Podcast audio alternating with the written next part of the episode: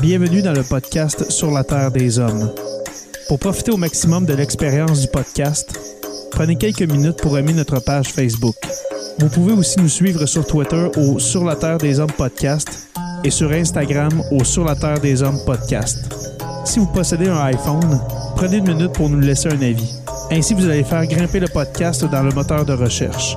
Finalement, si vous voulez encourager Sur la Terre des Hommes et obtenir des épisodes exclusifs, vous pouvez contribuer monétairement sur la plateforme patreon.com. P-A-T-R-E-O-N.com. Recherchez sur la Terre des Hommes et pour seulement 2 par mois, vous y aurez droit. Le podcast peut désormais débuter. Bienvenue sur la Terre des Hommes.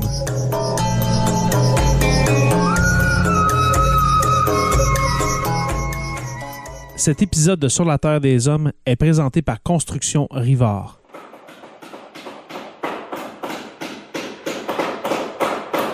La rénovation et la construction, ça passe par la science du bâtiment et de vraies maisons éco-énergétiques. Un des seuls en Abitibi-Témiscamingue qui construit des maisons Novo Climat et Prénet Zéro. De la fondation à la finition d'escalier, ils font tout. Construction avec un S rivard.com ou contactez-les au 819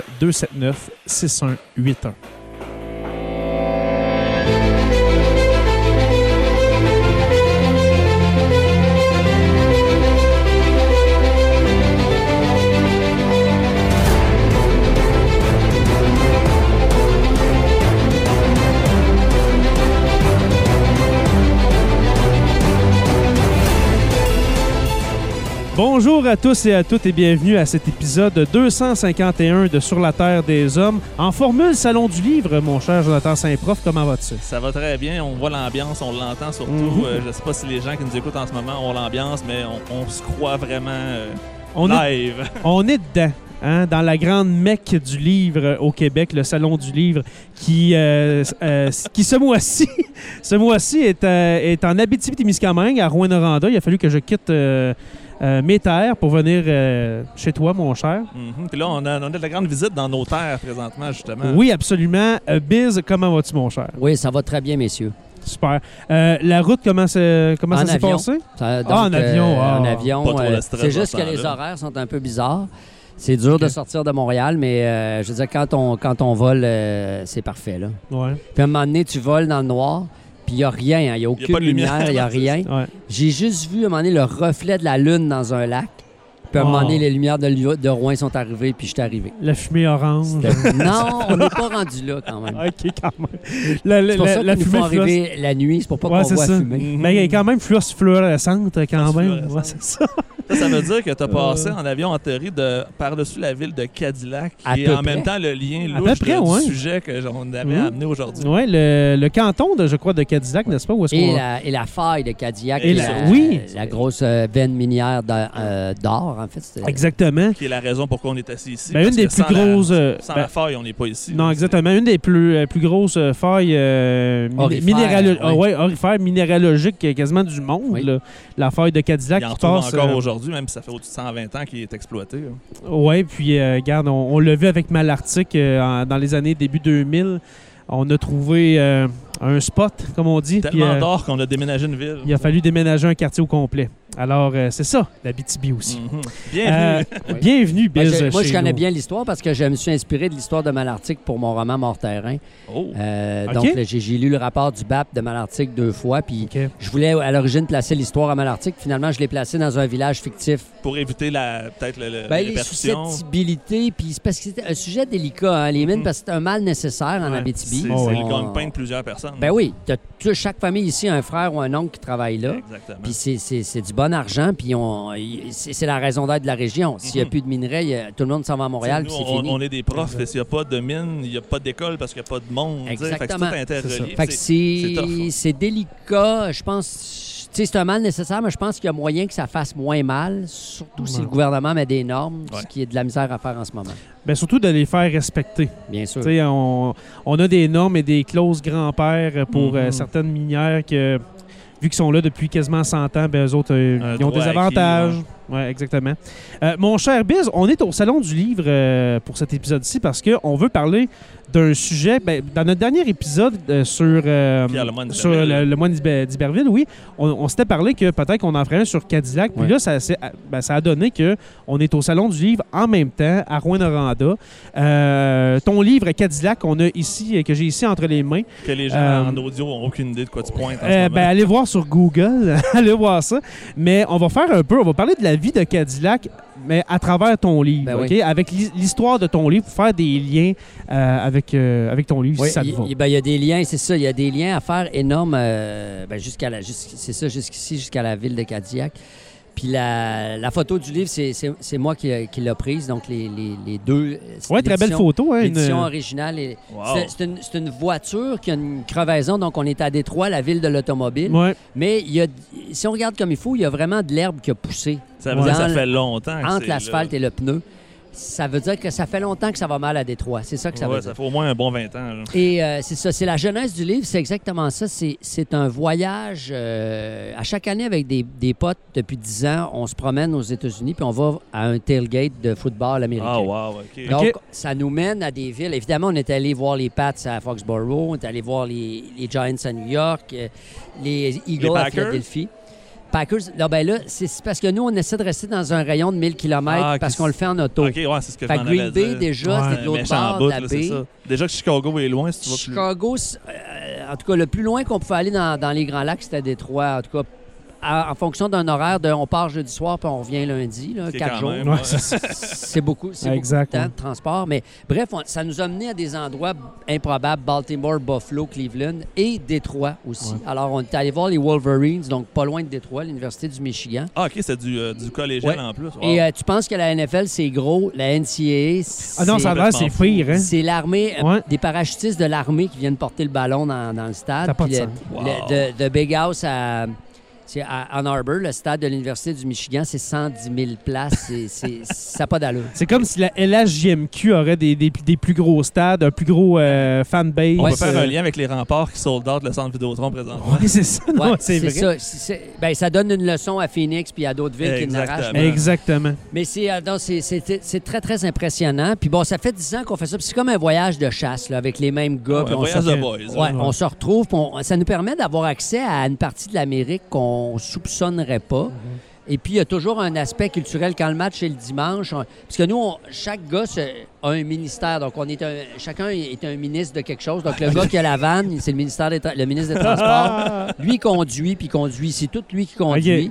Euh, il y a le ministère des Finances qui s'occupe Ah. évidemment de toute la planification puis la répartie. Parce Ben que oui. on, on- tu sais, c'est la NFL, fait que c'est une, c'est une ligue qui répartit les profits, mais nous, on Oh. répartit les dépenses Ouais. équitablement. C'est-à-dire que même s'il y a un gars qui fume et qui s'achète un paquet de cigarettes, On sa dépense est mutualisée. Ah ouais, Vous mettez toutes les dépenses dans le même pot, puis Ouais. dans le fond, après ça, vous splitter. Et, et après l'hôtel, quel est notre poste de dépense le plus élevé? C'est l'alcool. C'est c'est- toujours ouais. gênant à chaque année. C'est gênant. On va faire nos épiceries dans des liquor stores. C'est des, des paniers au complet. les autres, ils ont des kits spécialement pour ça, je suis convaincu. Ah, c'est- prêt pour ça. là. Cette année, c'était Pittsburgh. euh, puis Oh, à chaque fois, c'est gênant. Mais euh, on a du plaisir dans, dans la chambre d'hôtel. Puis le ministre de la Culture nous dit ben là, il faut aller voir telle, telle partie, telle. Allez comme à- voir le vieux ben, Pittsburgh. à, à Pittsburgh, par exemple, c'est le musée Andy Warhol qui fait Oui. sept étages parce qu'il est originaire. Et Fort Duquesne, la, la pointe de Pittsburgh, c'est un parc historique. Puis c'est l'ancien nom de Pittsburgh, c'est Fort Duquesne, qui est un fort français euh, qui a été défendu par Pontiac Wow. et, les- et ses alliés français. Pendant la guerre, euh, dans le fond, avant la Révolution américaine. Absolument. Puis c'est Washington, qui était lieutenant à l'époque, qui a mangé une volée à Fort Duquesne Ah, ouais. avant que ça soit repris par les Britanniques deux ans avant la chute de Québec en OK. 1759. Wow. Donc, on est dans l'histoire tout le temps, à chaque fois qu'il y a des... pré- Et il y a une plaque en métal, sur ce- c'est un, c'est un petit parc au confluent de deux rivières, c'est magnifique. Plaque en métal, puis il y a, il y a un- il y a un- il y a une espèce de plan buriné dans le métal du fort, et c'est marqué caserne, latrine, officier, donc tout en français. C'est donc, c'est donc dire Ah, Ils ont que gardé le vieux, le...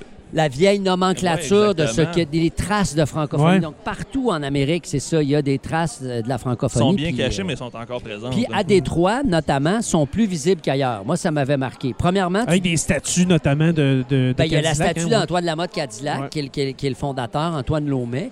Euh, et la plaque aussi, la, Ils appellent ça la French, euh, French Canadian Heritage Society of Michigan, qui OK. entretient beaucoup la mémoire francophone de- des, des Grands Lacs et de Détroit. Ah, c'est eux ouais. qui ils ont payé pour une plaque. C'est marqué euh, en hommage à l'expertise et à la bravoure des Canadiens français qui ont fondé Détroit. Fort Pontchartrain, Ouais. en français. Donc, un côté en français. Et tu as toute la gang, les 100 gars qui étaient là. là. C'est tout Cuvillier, La Framboise, euh, Tous des la lions Motte, de la c'est tout- consonance française. ils, ils partaient de, de Montréal. Alors, d'un côté en français, d'un côté en anglais, et la statue de, de Lomé qui est là. Tu te promènes au centre-ville de Détroit, la rue Frontenac, la rue Montcalm, la rue Beaubien, la rue Ah, Lafayette. ouais. C'est partout. Euh, et Leur héritage français, il n'est pas mis de côté. là, non, Mais est-ce il- que les il- gens sont conscients de l'héritage Ben, français? ça, c'est une autre question. Les gens, ça, c'est une chose. Même au Québec, on n'est pas conscient de notre Mhm. histoire. Ouais. Euh, par contre, aux États-Unis, tu as beaucoup la, la communauté avec les sociétés historiques qui, qui, qui, eux autres, animent, ils réaniment l'histoire, même, on peut dire, avec. Euh, cette société-là organise à chaque année un festival qui s'appelle le Rendez-vous. Le Rendez-vous, qui est un festival franco-autochtone qui avait lieu jusqu'à tout récemment sur le, le parvis de l'église Sainte-Anne, qui est la plus vieille église catholique des États-Unis, euh, dans un no man's land industriel proche du poste de frontière du pont ambassadeur. Donc, c'est c'est vraiment au milieu de nulle part. Mais à chaque année, au mois de septembre, ils animent ça. Euh, là, tu, tu te promènes là, il y a des ceintures fléchées, il y a des tipis, il y a Ah, du ouais. sirop d'érable. Personne ne parle français. Mais ils vivent comme des Français, Oui. on va dire. C'est-à-dire que ce que j'ai. Puis ça, ça m'a beaucoup questionné. Puis c'est un des questionnements du livre de Cadillac que j'ai Ouais. ramené de mon voyage. C'est-à-dire, est-ce qu'on peut être Canadien-Français sans être citoyen canadien et sans parler français? Wow, c'est vrai que c'est une question. C'est une Ouais. bonne question parce qu'eux autres, ils disent, comme citoyen américain, ben moi, je suis né aux États-Unis, mais je m'appelle Pelletier. Il y a Ma encore grand- le nom. Ma grand-mère, elle reste en Beauce. Ou ma, Une tante Des ancêtres, etc. Puis, puis moi, je m'appelle Pelletier, puis je fête Noël. Puis euh, j'ai discuté au, au- à Minneapolis, c'est des gens de, de recettes de tourtière, puis c'est la même qu'au Lac-Saint-Jean. Pour là, vrai? tu sais. Ah ouais? Et quand ils sont un peu sa brosse, ils te chantent Chevalier de la Table Ronde. Ben tu sais. Oh c'est le cerveau Ah ouais. reptilien qui est encore là. Il y a encore les vieilles traces. Ouais, il y a oh, wow. la mémoire. Wow. Et, et- et eux se disent, tu sais, comme nous autres, on, on dit, ben nous, notre- notre- on est d'ascendance française, c'est Ouais. d'origine française au Québec. Mais eux, leur origine, c'est. C'est québécois, c'est canadienne française. Il y, a, il y a- Ouais. il y a une étape de plus avant d'arriver à la France. Exact, ouais. Il y a Alors- un arrêt, justement, dans le territoire de la province de Québec. Alors, c'est très. euh, ça m'a questionné. Moi, je me disais, a priori, t'es citoyen américain, tu parles anglais, tu peux pas être canadien-français. Mais Puis tu peux. habituellement, le patriotisme américain devrait un peu, je veux dire, étouffer tout ce qu'il y a autour. À écouter les gens parler aux États-Unis, souvent, c'est le drapeau, la liberté, les États-Unis, puis il n'y a pas rien d'autre. Oui, donc- c'est très Ben, euh, moi- assimilateur, le nationalisme américain. Mais il y a quand même, en ce moment, une résurgence de, de, toutes- de toutes les particularismes et de toutes les, les- les- les minorités. Mhm. Fait que ça fait en sorte qu'il y a des gens dans les Grands Lacs qui disent ben, ben moi, je- on vient d'où, nous autres? Ben, on, on- on- on est des Canadiens français, puis on, on assume cet héritage-là. Mhm. Il y a un festival qui s'appelle aussi à Détroit le Nain Rouge. Alors, c'est pas de Red Dwarf, c'est de. Nain Rouge. Le, Ah, de rouge. le naine rouge, c'était un lutin. euh, c'est les soldats français qui avaient amené ça. C'est un Ok. genre de, de lutin maléfique qui joue des mauvais tours à Détroit parce que Détroit, c'est une Ah, ville de malcommode. hein. Ah, ouais. 12, M&M. Oui. Euh, Il y a des maisons qui brûlent souvent. Euh, alors, c'est, ça, ça veut dire qu'un nain rouge est Une passé espèce là. de, là. de- de malédiction ou quelque chose Ouais. comme ça. Et c'est une parade. Les gens se déguisent. À chaque année, ils sont dans la rue. Et là, ils cherchent, sont à la recherche du nain rouge, le, le Oh, malcommode. wow. Alors, c'est ça, il y a des... Quand on est passé là, à Détroit, une journée, il y a deux choses qui m'ont frappé. La, la- la présence francophone dont je vous parlais et, c'est sur le- les trous d'hommes, là, tu sais, il y a des plaques de métal sur des trous Ouais. d'hommes pour descendre en dessous de la rue. Euh, gravé dans, dans- dans cette plaque-là, il y a, c'est marqué Détroit, euh, The Big D, Motor City, qui sont les surnoms de Détroit. Et il y, a un- il y a un truc en phonétique, c'est marqué D-A-Y, trait d'union, T-W-A-H, donc Détroit, pour la phonétique francophone Ah, de la ouais. ville de Détroit. Donc, c'est pas Detroit, c'est Détroit. Détroit. Ah. Parce que c'est vraiment un détroit. Le détroit est situé en face de Windsor et c'est vraiment à distance d'un âge. là. C'est très proche. Ouais.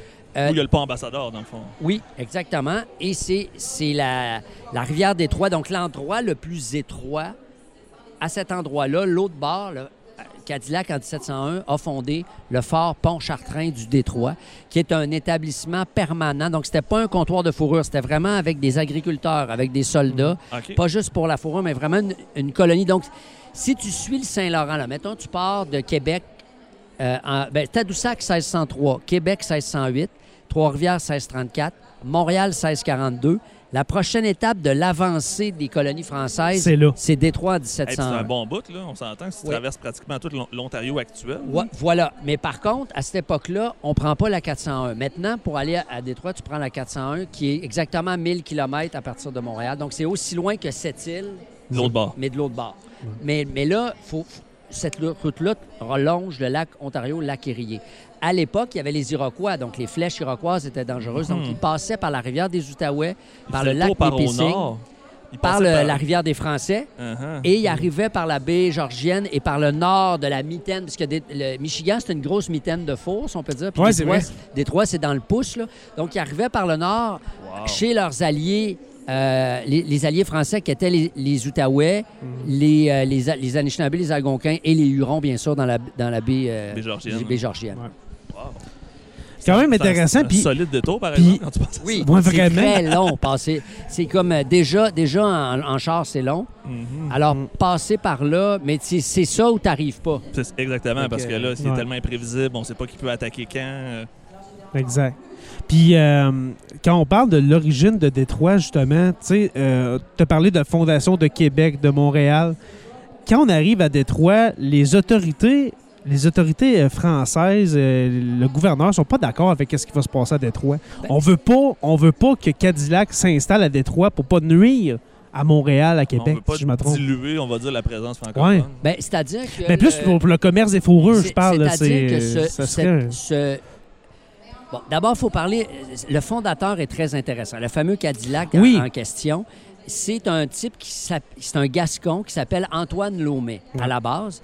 Et c'est pas trop clair. J'ai fait des recherches. À peu près personne ne sait ce qui s'est passé. Mais à un moment donné, la soupe, la soupe est chaude en France. Exact. Et il, Faut qu'il il- saute. il sac son camp en Nouvelle-France. Donc, il vient se réinventer en Nouvelle-France. Donc, ça, Change d'identité aussi. Tu parles d'Antoine Laumet, Oui. devient. J'ai euh, jamais entendu ce nom-là. Ouais, Non, mais devient- c'est ça, ben, c'est- c'est ça, parce que un peu comme Clotaire Rapport, il y a plein, il y a plein de Français qui sont venus ici en, en espérant changer Clotaire d'identité. Giovanni Apollo. Puis, ben, C'est c'est ça. Alors. C'est le même tu sais, il a beau mentir qu'il vient de loin, mais là, t'as pas Internet pour googler le gars. Exactement. Fait que lui, il débarque à Halifax, on dirait à- à- dans- au milieu du, du, du 17e siècle. Et là, il arrive à Halifax et il dit Bon, ben moi, je C'est un, ancien militaire, c'est un militaire de carrière. Il dit Moi, je, je me déclare baron d'un Ouais. endroit qui s'appelle Cadillac. Donc, dans toute la Gascogne, il y a tous des mots en hack, Ouais. là, Armagnac, Ouais. euh, Cognac, Tabarnak aussi. et, et Cadillac. Donc, il dit Moi, je suis baron, je, je- je viens de Cadillac, je change mon nom de Laumet à Lamotte. Donc, Antoine Lamotte, baron de Cadillac. Ouais. Et non seulement ça, il dessine lui-même des- ses armoiries. Donc, il Oui, avec un petit canard, des affaires de même. Exactement. C'est n'importe quoi. Et là, il dit, il arrive ici, il dit, ben moi, je suis baron. Puis là, il s'installe dans la, la haute sphère de la noblesse de la Nouvelle-France, Exactement. à, à Montréal. En, Sans que personne ne pose la question. là, Ben, comme si c'était. ben, les gens lui posent des questions, mais personne ne peut vérifier. C'est oui, ben oui, gamin, on a mon blason. Il y a des petits Parce canards. que les vérifications, ça va prendre six mois avant d'avoir une confirmation. Peut-être rendu loin, rendu Bon, là. là. Ça vaut vraiment la peine Ben d'aller là, demander en c'est ça, euh, revenir. Fait que tu prends. Puis de toute façon, le gars, il dit Je suis baron. Tu sais, si moi, je te dis, je m'appelle Biz, tu vas pas vérifier mon baptistère. Exactement, Tu, on tu- va- tu- prends pour acquis c'est ça. ça. Serait un peu louche que tu nous inventes de quoi. là. Fait que là, Ah. lui, déjà, il comprend la- ce qui se passe en Nouvelle-France, c'est-à-dire essentiellement, c'est le commerce de fourrure. Ouais. C'est là que tu peux te mettre riche instantanément. Ouais, c'est du gros argent, mais c'est de la grosse job et c'est du gros risque. Parce que tu peux, tu peux euh, ton voyage de pelleterie, tu peux te le faire voler par les Anglais, tes canaux couler peuvent dans couler. il peut- Ouais. Les Indiens peuvent te le voler. Il peut arriver plein d'affaires. Ça coûte très cher. Ça prend de l'expertise. Ça prend des alliances avec les Premières Nations. Lui, il se faufile là-dedans, apprend quelques langues dans les Grands Lacs. Et à un moment donné, à tel point, euh, il, il s- il va se poser aussi à Michilimackinac, qui est le, le gros, euh, qui est une, euh, un poste, on dirait à la base spirituel là, des, des prêtres, mais qui est aussi un comptoir de fourrure. Plus très- au nord, hein? plus au nord, ouais, exactement. Dans le pays d'en haut. ouais. plus important. C'est ça, c'est la, c'est la frontière, c'est le, la- l'avant, la tête de pont française dans les Grands Lacs, c'est vraiment Michilimackinac, Ouais. mais c'est un, c'est un endroit où c'est des entrepôts de fourrure. Littéralement, c'est ça, avec une mission euh, de prêtres catholiques. D'évangélisation, tant qu'être là. Exactement. Mhm. Et, et là, il y a deux choses euh, à Michilimackinac. Il y a des, deux types de, de voyageurs qui se rencontrent. Il y, a, il y a ceux qui viennent chercher la fourrure à partir du mois de mars quand ça dégèle, qui passent l'été là, qui ramassent les ballots puis qui les ramènent à Montréal, puis qui, dès que ça devient difficile puis que ça devient froid, ils viennent se chauffer à un beau foyer de Montréal et incidemment mangent des produits de la ferme de la Nouvelle-France, donc du, du cochon entre autres, et ils se font appeler les mangeurs de l'or. Et ils se font appeler les mangeurs de l'or par chose. les hivernants, c'est-à-dire ceux qui, à Michilimackinac, eux autres, c'est Tough là, là. c'est des Canadiens Ouais. français. Ils repartent dans l'hiver avec les Amérindiens jusque dans les Rocheuses. Et là, ils ont des femmes, souvent là-bas. Mhm. Et eux autres, ils restent là pour vrai, puis ils mangent du gibier. Ils mangent pas de cochon. Fait Ben, pour d'où- l'origine, excuse-moi, Biz, mais Oui. d'où l'origine de la nation métisse du Manitoba. C'est pas mal dans le même coin, oui, là. ben, tout ça, dans ce coin-là là, de l'Amérique, en plein avait- milieu. On avait trouvé un spot pour avoir la pub. exact. mais c'est exactement. C'est que le métissage des, des Grands Lacs, qui s'opérait naturellement avec les voyageurs, les coureurs de bois, les aventuriers, les guides, particulièrement ceux qui restaient l'hiver, parce que pendant l'hiver, euh, pas grand chose à Il faire. n'y a pas grand-chose à faire. Puis tu, dois, tu dois profiter de l'expertise des campements, des bons spots des Premières Nations. Donc, tu t'en vas là, tu apprends la langue. Tu maximises ton temps tant qu'être là. Exactement. Puis, puis, tu, euh, puis tu trappes pendant l'hiver, parce que c'est là que la fourrure est épaisse. Puis après ça, au printemps, tu ramènes ça euh, à Michilimackinac notamment. Sauf que les gouvernements français, Frontenac en premier lieu, disent OK, là, Michilimackinac, c'est pas suffisant. Puis dans les Grands Lacs, c'est le gros spot à fourrure. Tout le Ouais. monde veut ça. La tentation est grande pour les Premières Nations, puis même pour les voyageurs, de vendre ça aux Anglais par le sud Qui est plus proche. qui est plus proche par euh, les Hollandais puis les, An- les Anglais par Nu- à New York, en fait. Alors là, les Français disent qu'il faut intercepter ce, ce- ce commerce-là, mais pas Faut juste avec un, un comptoir, avec une vraie ville, une vraie colonie. Et c'est là qu'on confie à Cadillac en disant OK, va t'installer, trouve un bon spot, l'endroit le plus étroit qu'on peut contrôler à distance de C'est le flèche. plus facile justement à protéger. C'est le verrou des Grands Lacs. Si tu veux passer par le lac Michigan puis par le lac pas le choix de passer là. Erie, tu n'as pas le choix de passer là. C'est un peu comme avec Québec, là, c'est l'embouchure d'un. Mais c'est le même principe, mais sauf que c'est pas à distance de flèche à Québec. À, à Détroit, c'est Côté stratégique, c'est le, le meilleur. C'est comme un des meilleurs spots en Amérique du Nord, le c'est Détroit. le là. trou de la C'est serreuse. c'est vraiment là. Ouais. Ça le dit, c'est Détroit. C'est le Détroit, C'est là, que- c'est ça. là là que se passe. C'est Ouais. stratégique. C'est là qu'il s'est établi en 1701. Et depuis 1701, même s'il y a eu des coups durs, on a, là- on a songé même à, s- à- à fermer la colonie. Ouais. Euh, c'est un peuplement ininterrompu jusqu'à ce jour. Donc, ça, ça a Il y a marché. toujours eu Il y quelqu'un. a toujours eu quelqu'un. Ah, donc, le convoi en question, des militaires, des aventuriers, mais aussi des agriculteurs. Donc, il y avait autour de Détroit, on défriche... Des colons, Des colons, Ouais. exactement. Avec des femmes. Les femmes, les enfants viennent plus tard, euh, au début de septembre. Ouais. Et là, ce qui se passe, c'est que, évidemment, euh, Cadillac est nommé gouverneur, mais le gars, on l'a dit tantôt, il est dans le commerce de la fourrure, puis c'est un fourreur dans tous les sens du terme. Ouais, on l'avait dit ça dans notre épisode, notre dernier épisode sur euh, d'Iberville. Uh-huh. C'est c'est quoi le problème avec, avec, euh, avec Cadillac? Comment il est comme homme, comme commerçant? Ben, le problème, Il est c'est qu'il comment- veut faire de l'argent rapidement. OK. Fait qu'il se dit, moi, je vais vendre de la robine aux Amérindiens, ce qui est interdit Ah, absolument par les prêtres. C'est pour ça qu'il se pogne avec les Jésuites, Ah, entre autres. là. 100 Ça, ça se, passe pas bien du tout avec les Jésuites. La vente d'alcool. Il tête. Ils surtaxent les colons français avec des taxes. Puis là, tu sais, le pauvre monde, tu t'imagines, tu viens de défricher, tu es Non, au bout du monde, tu as une cabane en bois rond, puis À- les hivers, à l'époque, sont quand même rudes aussi. Puis là, il, il taxe tout ce que les colons prennent, puis il se met, il se met ça dans les poches, il n'envoie pas ça à Frontenac à Québec. Et en plus, C'est que- il vend des fourrures aux Anglais, ce qui, est, ce qui est- ce qui est contraire au but de la fondation de la colonie. Fait que là, le gars, tout le monde l'haït. Les Premières Nations, les Jésuites, les Français puis les Anglais. à tel point qu'il est cité à procès à Québec par Frontenac. Il fait du temps en prison euh, Oui. en- en- à Québec, littéralement. Puis, bon, il y a des relations, il a rendu service, il y a surtout une grande expertise. Ils savent pas trop quoi faire avec. Fait que là, ils font comme Galliano avec le scandale des commandites, qui est nommé On ambassadeur l'envoie le plus loin possible. On l'envoie le plus loin possible, c'est-à-dire en Louisiane, qui a Ouais. été découvert par Pierre Lemoine d'Iberville. Tu sais, dans- en quelle année la Louisiane, là, on est rendu 1710. 10 à 16, ouais. à peu près, Ouais. euh, euh, dans, dans ce coin-là. Puis évidemment, à la Louisiane, à l'époque, il y a de la mouche, c'est des marécages, C'est c'est pas facile. Il y a- les Des alliances, les euh, alliances amérindiennes ne sont pas tout à fait consolidées non plus. Donc c'est, il y a les Espagnols pas loin. Il y a, il y a Espagnols beaucoup plus loin. d'actions autour. Exactement. Il y a les Anglais aussi qui viennent rôder. Alors, euh, au final, il finit par euh, retourner en Gascogne. Euh, Avec sa famille de plusieurs, euh, sa femme et ses plusieurs enfants. Je pense qu'il y en a eu- 10. Oui, il retourne avec la majorité. Il y a quand même quelques descendants. En fait, à ce jour, le rendez-vous d'ailleurs les avait convoqués. Il existe deux descendants d'Antoine Lamotte Cadillac qui habitent encore? en Ontario. Ah, ouais. Ouais. Wow. Ah, ouais. Je pense qu'en tout cas, il était, il était venu au rendez-vous puis il les avait célébrés. OK.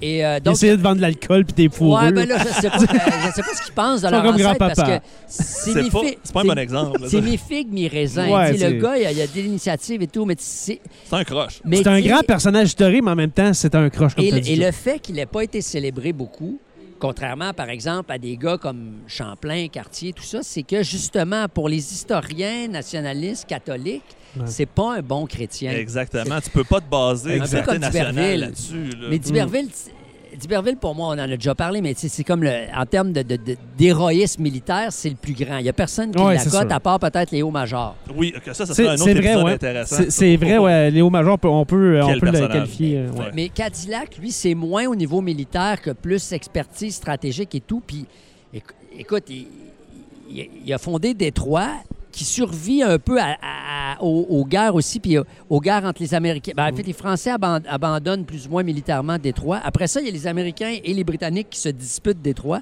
Puis, euh, je pense en 1813, après la guerre d'indépendance, euh, euh, pas la guerre d'indépendance américaine, mais la guerre de 1812. Oui, oui, Ouais, ouais. exactement. Là, finalement, Détroit, euh, Pontiac, lui, voulait assiéger Détroit, attendait des renforts français Ils qui sont jamais, arrivés, venus. ouais. Et donc, là, Détroit est devenu et resté, euh, ben, en fait, américain pour- Américaine, ouais. depuis ce temps-là pour toujours. Mhm. Et c'est particulier à, cause- à cause du croche de la rivière Détroit. Euh, Détroit se trouve à être au nord du Canada. C'est la seule place. Qui est plus en haut. Qui est plus au nord du Sur la, en carte, sur la carte du Canada, c'est là la fameuse, le fameux pic, la fameuse curve, là, que tu sais, ça, ça, ça Puis remonte vers les Windsor Grands est Lacs. au sud, en dessous. Parce que, c'est, comme tu as dit, c'est quelques mètres, seulement quelques mètres, puis Détroit serait canadienne. là. Oui, 100 Puis, à, la, puis à, la, à la base, à cette époque-là, avant la guerre américaine, euh, Windsor, Détroit, c'était intégré. Ils appelaient ça le peuple du Détroit. Ils appelaient ça... la- C'était la même C'était affaire. la même chose. C'était une colonie française des, des deux côtés de la rive. Et, et, euh, évidemment, bon, cette colonie-là, après ça, en 1700, euh, elle, elle a survécu, puis elle est devenue un port logistique par, à cause de sa position sur les Grands Lacs. Donc, construction navale, développement logistique pour le- Ouais. l'exploration de l'Ouest. Mhm. Donc, une expertise, si on veut, mécanique industrielle qui, à partir du, du 20e siècle, va se basculer dans l'automobile. Et c'est là que Détroit va devenir la, ville, le la ville de l'automobile. Et en 1902, donc pour commémorer 1901-1902, pour commémorer le bicentenaire de Détroit, il y a une compagnie d'automobile qui s'appelle Cadillac qui Ouais. fait son modèle en l'honneur du fondateur de Détroit. Et l'écusson de Cadillac, Ouais, c'est- l'écusson qu'a dessiné Lomet, Ben voyons qui est donc. une fraude complète. Fait Alors, que le, le logo J'ai de jamais Cadillac remarqué est une ça. fraude. le logo de Cadillac est une fraude 100 Puis pourtant, c'est quelque chose, dans les yeux des gens, c'est de C'est l'armoirie française la plus connue Exactement. au monde. Ben non, parce que l'armoirie de Cadillac, comme je dis, il y a des petits canards, puis... euh, Ben, lui, il a enlevé les petits canards, mais Ouais, il a parce que gardé, c'est pas très- il a l'espèce gardé les, les avec petits- la petite les petits couronne. de-. Ouais. OK. Alors ça, ça c'est incroyable. Et à ce jour, la Cadillac, c'est la limousine présidentielle américaine. Vrai, donc, ouais. donc, à la base, c'est intéressant de dire que c'est nous autres, les Canadiens français, qui promènent le président américain Avec une fraude. avec une fraude. Exactement. Donc, partout aux États-Unis, dans le rêve américain, il y a toujours un petit peu de nous autres là-dedans, comme la soupe habitant. Ouais. Quelle belle histoire de, de, de- de Cadillac. Et puis, si on, si on revient à, à ton livre, Oui. parce que là, on a fait pas mal l'histoire de, de Cadillac euh, quand même. Pour quelqu'un qui Euh, disait avant d'entrer en onde qu'il était pas trop sûr Ouais, où on s'en allait. avait c'est ça, euh. Ben, C'est-à-dire, je connais moins Cadillac que d'Iberville, mais c'est- la vérité, c'est qu'il Ouais. y a beaucoup moins il y a moins d'informations. de traces. ouais. euh, Ben, c'est justement parce que c'est. Parce qu'il est, parce que Cadillac, il est fuyant. Euh, il est multiple, il se démultiplie, il Ouais, se cache, il réapparaît, il se sauve.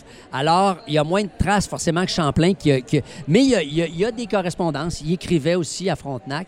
Puis tout le monde avait un avis différent sur lui. Il est super, c'est un hostie de crosseur. Euh, confiez pas, confiez-lui pas la tâche d'établir Ouais. une colonie, ça va mal partir. Mais on dirait que, tu sais, Détroit, là, ça a longtemps été la ville la plus violente des États-Unis. Mm. C'est Ouais. un territoire qui Le est fameux 8 Mile Road et compagnie. E- Exactement. Tu sais, c'est une ville de malcommode, de débrouillard. On dirait que l'ADN de Cadillac est encore dans Détroit aujourd'hui. Les Autant- gens ont suivi justement cette attitude-là peut-être pour, On aller, peut dans- pour Ouais. aller vivre avec Autant que Boston, c'est la ville, tu sais, la ville des cols bleus, la ville des, euh, des, des, euh, une ville de classe moyenne que Détroit, seulement, c'est la ville du- un peu du crime et de le. et de- Mais comme ça tu dis, des, des malcommodes, dans le fond. dit, Là. par contre, On salue Eminem. à partir des années 20, 1920, Détroit est une des plus belles villes au monde. Il y a un plan d'urbanisme aussi. incroyable. Mhm. L'industrie automobile est d'une prospérité et il y a une classe moyenne. Ceux qui travaillent dans les usines, Ford s'organise pour qu'ils puissent s'acheter une auto. Exactement. Alors, Ouais. ils les payent La correctement. production de masse aussi, on diminue les coûts de production en faisant le travail à la chaîne, Absolument. le fameux Fordisme et c'est la première place, certainement en Amérique, mais probablement au monde, où il y a une majorité de, de Noirs qui sont propriétaires. Il y a une classe moyenne noire Ah ouais? dès 1930 OK. parce que il y a des, On a besoin d'employés. On a besoin d'employés. Ouais. Les, les- les Noirs travaillent dans les usines, sont payés évidemment Le comme les ouvriers les blancs. autres. Alors, il y a des quartiers propriétaires noirs, ce qui n'existe nulle part aux États-Unis à l'époque. Mhm. Et d'ailleurs, donc, cette ville-là prospère de 1920, on pourrait dire, euh, passe à travers la guerre parce que c'est l'industrie de l'armement, c'est Oui, toute la, logique industrielle. Et la, chute de Détroit commence en 1967. Tu sais, on dit ici, en 67, tout était beau, mais en 67, aux États-Unis, c'était les luttes civiques pour l'égalité Mhm. civique, Martin Luther Ouais. King et tout ça. Et une- en 67, un- pendant un été très chaud aux États-Unis, il y a eu des émeutes raciales, un été très, très chaud. Ouais, les Hot Summers, justement, Oui. là, aux États. Il y a eu des, des révoltes des Noirs qui étaient écœurés de se faire écœurer. Et à, à- à Détroit, notamment, une descente policière qui a mal tourné dans un bar. Et là, la police s'est débarquée. La- L'armée est arrivée. Ça a duré une semaine. La ville a été assiégée pendant une semaine. La Oh. ville a brûlé. euh, au nord, dans les quartiers nord, près du quartier d'Eminem, justement. Et là, euh, ça a été... euh, les Blancs ont fui la ville. Et donc, il est resté à Détroit une espèce de noyau, Un corps. euh, euh, une espèce de trou de beigne, si on peut Ouais, dire. ça. Et à partir de ce moment-là, la ville a décliné. L'industrie automobile euh, s'est délocalisée dans d'autres usines. Les Japonais sont arrivés. Mhm. Et là, la ville a périclité. euh, de grosse crise économique en 1980. Ouais. Jusqu'à la faillite de 2013, la, la crise des subprimes en 2009, de sorte que... Mais la ville est en faillite, dans 2013, le fond. ouais, Ouais. tu sais, c'est comme on ferme la shop, on repasse un autre nom. là. Ça- On- ça Fait aucun littéralement avoir des maisons gratuites à Détroit. Ils donnaient des maisons. Ouais. Oui. Ben, des quartiers Mais- vidés complètement. mais t'as- t'as euh, une maison, mais t'as pas, t'as pas de lampadaire, t'as pas d'aqueduc, Il y a t'as pas de police qui se rend là Non, non il y a plus, pas de. Ça a déjà pris en moyenne une heure avant que la police se rende après un appel. là. Wow. Donc, c'est les gens sont laissés à eux-mêmes. Et là, ce qui se passe, ce qui se passait dans ces quartiers-là populaires, ouvriers, assez, assez correctement nantis, là, des, des gens qui, qui prenaient soin de leur maison, ben là, je veux dire, là, ton voisin s'en va. Euh, là, tu n'as plus, de plus de service d'autobus, tu n'as plus de lampadaire, Ouais. tu n'as plus de services municipaux. Donc, les gens partent. La maison perd sa valeur. La maison perd sa valeur, n'a plus aucune valeur. Aucune Souvent, les gens ouais. mettent le feu pour toucher l'assurance. Exactement. Et de sorte que tu as des. La maison d'M&M, notamment, c'est ça qui est arrivé sur la rue Dresden. Euh, elle, a, elle a brûlé euh, peu de temps après, qui, qui a pris sa photo pour sa pochette de M&M LP. Puis, puis tu as plein d'adresses sur des maisons délabrées qui sont marquées à l'aérosol.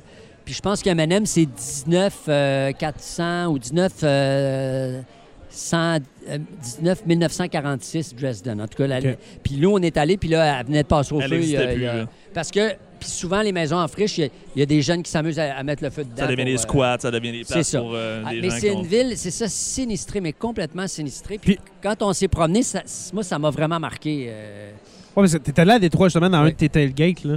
Oui. Puis aujourd'hui, est-ce que le crime à Détroit, est-ce que c'est moins pire? Est-ce que il y a des volontés municipales ou même nationales de, de- de- de- de redonner, si je peux dire, les, les lettres de, de noblesse ouais. à Détroit? L'avantage de, de Détroit, c'est que quand tu es dans le fond du baril, tu peux pas descendre plus creux. Ouais, c'est ça. Effectivement. Alors, à un moment donné, moi, je suis retourné trois fois. Ben, je suis retourné deux fois. Je suis allé trois fois. Première fois, c'était. La dernière fois que je suis allé, a- j'ai senti qu'il y avait une revitalisation de la ville de, de toutes sortes de façons. D'abord, il y a des gens qui sont extrêmement débrouillards. Ceux qui ne sont pas partis font beaucoup de- de- d'agriculture urbaine parce que a le, le tiers du territoire qui est en friche. En friche, ça, ça veut Qui est dire est abandonné. abandonné complètement. Fait pourquoi une ville pas de faire- quoi, à peu près 3-4 millions d'habitants? Ben, c'est une fait, ville à l'origine qui, qui a déjà eu 2 millions d'habitants. Il y a 800 000 personnes. Donc, Oui. c'est une ville qui a, qui a- qui a rétréci au lavage. là.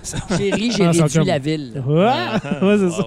Alors, ce qui, ce qui Mm. fait que là, ils essayent de ramener le monde au centre-ville, tu sais, pour redensifier. Parce que Ouais, ça. poches de population perdues partout, tu n'as pas de masse critique pour les services d'autobus. ça. Exact. Alors là, tu as le propriétaire des Cavaliers de Cleveland qui a racheté des bureaux au centre-ville, qui a donné ça à des jeunes pousses informatiques pour dire faites-vous des bureaux, fait- parce que les jeunes pousses informatiques Oui, oui, ramènent on- du gros Ben argent. oui, exactement. Puis souvent, la, la- centre-ville. C'est vrai qu'ils ont. la ouais. tech qui va avoir la prochaine invention, c'est le boom économique qui Voilà. est comme en Californie. Alors là, ils ont misé là-dessus. Ils ont fait un truc important aussi. Ils ont ramené tous les arénas et les centres de sport au même endroit. C'est-à-dire dans la place centrale, en, en avant du Fox Theater, qui est, qui est le, le lieu mythique du Motown, ils ont mis le Comerica Park des Tigers, qui était dans Cartown avant. Ils ont mis ça là. Ils ont mis le Ford Field, qui était le, le stade de Pontiac, qui était plus loin au nord, qui ont dynamité, qui ont mis ça là. Des lions, ça? c'est- Les Lions. Ouais. Et juste l'autre bord de l'autoroute, tu as le Little Caesars Arena pour les Wings Le, puis les, euh, le puis nouvel les aréna Pistons. qui remplace le. Alors, tu as une masse critique. Quand il y a des matchs, il y a plein d'animations, il y a des bars et Puis tout tout se retrouve à la même pas, place. ça crée une ambiance. Et, et, euh, donc, nous, c'est ça. Quand on est allé, moi, ça m'a frappé. La désolation de la ville et sa mémoire francophone. Ouais. Puis quand j'ai pris plein de photos, quand je suis revenu, je ne savais pas trop ce que je voulais faire avec ça, un album photo, ou je sais pas quoi. Puis là, j'ai dit, ah, j'aimerais ça. Je vais faire, je vais faire ce que je suis capable de faire le mieux, puis ce qui me permet de rentrer tout ce que je veux rentrer, c'est-à-dire un roman. Parce que dans un roman, tu peux mettre du théâtre avec les dialogues, Ouais. tu inventes des personnages, tu peux mettre de l'histoire, tu peux mettre de la géographie, de la science politique. euh, Tout. De, de tout, puis exactement. même Ouais. de la photo, parce que la page couverture, c'est c'est moi qui C'est l'ai vraiment pris. une Fait que- super belle photo. Fait qu'au ça, ça final, parle euh, beaucoup. Puis l'édition de poche, c'est un garage, puis c'est moi qui l'ai pris aussi. Là, tu sais, c'est comme euh, j'en ai Un vieux garage de Détroit. C'est tellement une photo simple, mais en même temps qui veut tout dire. Tu sais, moi, je vois justement, Détroit, la ville, on peut faire des interprétations de la ville crevée, mais qu'il y a une pousse de pelouse qui repousse, la vie qui reprend. Cadillac est censé être la réussite ultime de, de- C'est une, c'est le rêve américain. c'est une photo lourde de, Cadillac. de, de, de signification, Puis- de puis sens. comme tu dis, c'est une très bonne interprétation, inter- interprétation c'est-à-dire que même quand tu penses que c'est complètement détruit, Ouais. Ça repousse tout le temps. Il y, a, C'est ça. il y a tout le temps quelque chose. Comme du mauvais herbe. Comme une fleur Comme qui pousse dans le ciment, la mauvaise justement, herbe, ouais. Comme Détroit, c'est ça. Comme si Dé- Dé- Détroit disparaîtra jamais. Les gens sont super créatifs. Il y a beaucoup d'artistes aussi qui Y a-tu une fierté d'être un, Ah, un citoyen de Détroit? ça? Absolument. Ben, M&M a contribué beaucoup. Ben oui, ben c'est sûr. Mais il y a des chandails, il y a une ligne de chandail, c'est Detroit versus Everybody. C'est comme ils sont très Envers et fiers. contre tous, ouais. Exactement. Super. Ils sont très, très fiers de cette d'avoir survécu à l'adversité Mhm. historique aussi. Et euh, d'ailleurs, le- le- la devise de Détroit en latin, à la suite du grand incendie de 1816, c'est euh, Nous espérons des jours meilleurs et elle renaîtra de ses cendres, en latin. Wow. Alors, Wow. c'est ça, ça correspond tout à fait à, à la partie plus contemporaine de, de l'histoire de cette ville-là aussi. Très Puis, intéressant. donc, quand je suis revenu, je me suis dit, OK, je veux, je vais faire un roman, mais ça me prend un personnage. Fait que là, Ouais. j'ai inventé un personnage d'un joueur de hockey euh, qui a joué à Victoriaville pour son junior, repêché par les Red Wings. Puis l'été de son repêchage, a une blessure au genou, donc il ne joue jamais. Il se rend pas, là. Donc, c'est le rêve brisé aussi. Ouais. Après ça, tu peux dire, c'est-tu le rêve brisé de l'indépendance des francophones? Non, non, non. Il, y a, il y a toutes sortes de possibilités. Ouais. Hmm. Le gars s'appelle Derek Lamotte et il est vendeur de Cadillac euh, dans l'ouest de l'île de Montréal. Il est marié avec Daisy Sioui, qui est une Wendat de Québec, qui est prof de fitness. Donc, c'est deux personnages très simples. Euh, qui ont pas, c'est pas des intellectuels. Donc, Mm. je pouvais pas leur faire raconter l'histoire au jeu parce qu'il manquait de mots, en fait. Mhm. Ouais. Alors, l'histoire se raconte en, au île, en fait. Avec un narrateur. Exact, un narrateur Dieu. Et on suit son histoire, puis ça commence, sa blonde est enceinte. Donc, Derek attend un métis. euh, et euh, son grand-père meurt au même moment. Alors là, au funérailles de son grand-père, il retrouve toute la famille, la famille Lamotte et tout. Et euh, en parlant avec sa famille, il s'aperçoit qu'il est le descendant direct de Antoine Laumet euh, Lamotte, Baron de Cadillac. baron de Cardillac, qui a fondé la ville de Détroit, où il aurait dû jouer au hockey. Là, ça le bouleverse un peu qu'il y ait un fils, tout ça. Puis euh, il part en pèlerinage avec sa Cadillac à Détroit. Il passe par la baie Georgienne, d'où viennent les ancêtres de sa, de sa femme, les, les Wendat. Ouais. En Et là, il s'en va à. Détroit pendant environ trois jours. On le suit sur des, euh, des lieux actuels de, de l'histoire, mais un- on descend dans l'histoire. C'est un road trip historique, en fait, sur la francophonie des Grands Lacs Wow. avec, avec des, euh, des rencontres improbables. Il y a son chandail des Wings marqué la motte dans le dos. Ouais. Parce qu'il était censé avoir un chandail de Ben oui. Marqué là-bas. Puis là, il, là, à un moment donné, il rencontre euh, quelqu'un qui vend de la glace fondue du Joe Louis Arena parce que le Joe Louis Oui. Arena A été détruit. a été détruit puis Ouais. pour, Fait être déménagé. de, de l'eau. Mais tu sais, exactement. Il se vend ça 50$ piastres, la petite bouteille. Oh my God. Est-ce que est-ce que c'est vrai? Est-ce que c'est pas vrai? On Ouais. ne saura jamais. C'est bon. Mais le gars, le gars, il dit à ta peu, il dit C'est quoi ton chandail, Moth? Puis il dit Ben, il dit J'ai été repêché, tout ça. Puis, puis là, il dit No way, man. Puis là, c'est un gros fan des, des Wings. Puis là, il voit un... Puis il dit Asti, c'est toi qui aurais pu sauver notre équipe, tu sais, parce que. Ça va pas bien à Détroit. Ben, ça depuis va un bien à Détroit, depuis les- les exactement. années. Puis un Lamotte en va plus, un Lamotte. Ben là, euh, puis là, c'est ça. Puis là, avec son chandail, il est, c'est un peu un passeport diplomatique. Pour Même rentrer quand- partout. Ouais. Même quand il est mal pris sur la maison d'M&M, il se fait un peu bardasser par des, des Noirs américains, genre, qu'est-ce que Mm. tu fais là, le petit blanc, puis tout ça. Puis Puis là, il, il se met à parler, puis il a un accent de marde, évidemment. Ouais, c'est ça. Puis là, il dit, mais c'est quoi cet style d'accent? Avant de te péter la gueule, c'est quoi cet accent de quoi marde-là? tu fais Tu viens là? de où, Puis toi? là, il dit, ben, je viens du Québec, puis je parle français, puis mon ancêtre a fondé Détroit. Puis là, là, il dit, là, il sort son permis de conduire, puis avec des fleurs de lys. Puis là, il met sa main dans la poche, puis là, il y a un gars, là, il y a un gars qui un met grand, sa main en ça. arrière. Là, il- il- il- il dit, non, non, c'est mon, c'est mon permis, c'est mon ID. Puis là, il regarde les- là, le gars regarde les passeports, il y a des fleurs de lys. Il dit, ah, c'est quoi les fleurs de lys? Ben, c'est, c'est- c'est- c'est du Québec, tout ça. Puis là, il y en a un qui dit, ben moi, ma grand-mère, Paulette, elle vient de la Louisiane, puis elle parlait français. Puis elle avait elle aussi puis des elle, avait la fleur de lys aussi. Puis elle me chantait cette chanson-là. Fait qu'il se met à chanter Frère Jacques, Frère Jacques. Et là, il chante en canon. Avec ces Jacques gens. dans les ruines de Oh. Détroit, de la même maison d'Eminem. C'est... serait un bon film, ton livre. Ouais, je sais. Il y a Ça des, serait il y a malade. des belles images. Et là, vraiment. La scène qu'il y a là, c'est la grande alliance entre les francophones et les Noirs américains qui avait lieu durant euh, les Ouais. luttes des- où les, les Black Panthers recueillaient Dans les les années Felkis 60, en, ex- 70. en Oui, exil, où il y avait Hey. des liens entre l'émancipation des francophones et l'émancipation des Noirs américains. Elle se rejoue là un peu par hasard devant Très la maison cool. un beau parallèle. Très cool. Vraiment cool. Hey, Biz, écoute, moi je, moi, je te parlais encore pendant une demi-heure, 45 minutes, mais il est passé l'heure que tu nous avais dit, rendu C'est parce que 5h20. Je suis très occupé. Ben, c'est Je ça. viens pas souvent à Rouen, j'ai mon horaire. Exactement. euh, Déjà que Mais- pris euh, quelques minutes J'aimerais beaucoup te reparler, euh, peut-être continuer ça ou sur un autre personnage. Écoute, euh, merci. Merci de, d'avoir accepté euh, notre invitation. de On- adore infini. parler avec toi. C'est infini. Ouais. Surtout que c'est- ça fait quand, combien de temps qu'on a fait d'épisodes en vrai? En vrai, toi puis moi, ben, c'était la- au début de la guerre en ouais, Ukraine quand on était dans ton salon. Oh boy, ouais. Ouais. Où est-ce que je, je fais plus, euh, comment je dirais ça, commenter ta décoration que j'aime que de parler de la guerre? fait que euh, voilà. Alors, Biz, écoute, désolé de, de couper ça comme ça, mais on n'a pas le choix. Merci beaucoup. Ça m'a fait plaisir. Et puis, euh, regarde, si tu aimes parler d'histoire, on veut pas on veut pas t'écœurer à toutes les semaines.